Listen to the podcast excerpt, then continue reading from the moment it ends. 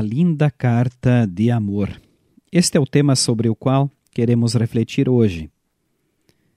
Que a graça e a paz de Deus, o nosso Pai, e do Senhor Jesus Cristo estejam com vocês.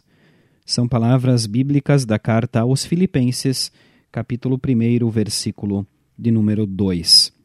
Saudamos a você, amigo e amiga ouvinte, que estão na escuta do programa Cinco Minutos com Jesus. No tempo do apóstolo Paulo, não havia os meios eletrônicos de comunicação que temos hoje. Mas, como hoje, também as pessoas daquele tempo utilizavam cartas para se comunicar. Temos na leitura bíblica de hoje um belíssimo exemplo de uma carta que todos nós gostaríamos de receber. A carta em questão é a carta do apóstolo Paulo aos cristãos que moravam na cidade de Filipos.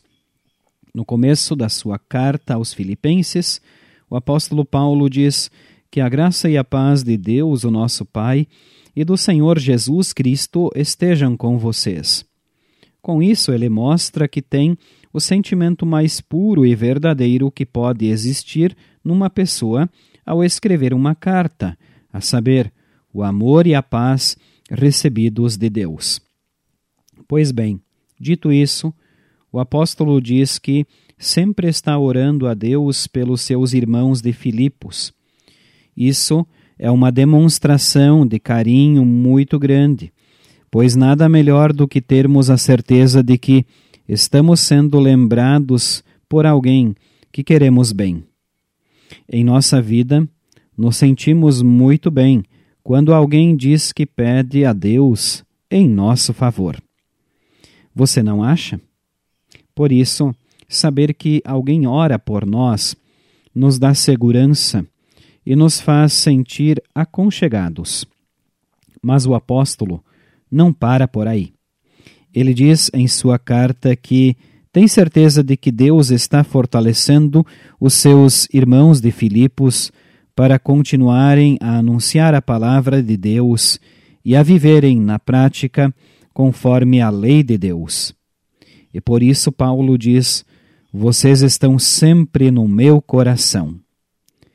Quando Deus ama, ele também nos dá o privilégio de anunciarmos esse amor aos que estão à nossa volta, para que mais pessoas saibam sobre a verdade e a vida que é Jesus Cristo, o Salvador. Essa carta de Paulo aos Filipenses também foi escrita para você. Uma linda carta do perdão e do amor de Deus por você. Tire um tempinho para lê-la. Vamos orar. Amado e bondoso Pai Celestial, como é bom saber que não estou abandonado neste mundo, mas tenho alguém que me ama e cuida de mim. Amém. Esta, prezados ouvintes, foi nossa mensagem para hoje. Nós queremos agradecer a todos pela audiência. Desejamos a cada um a benção do Deus eterno neste dia e sempre. Amém.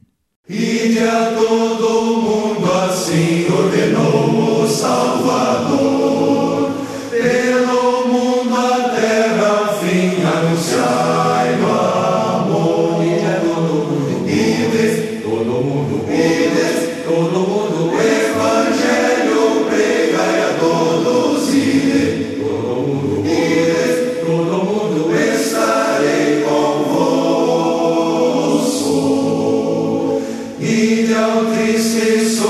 perdón.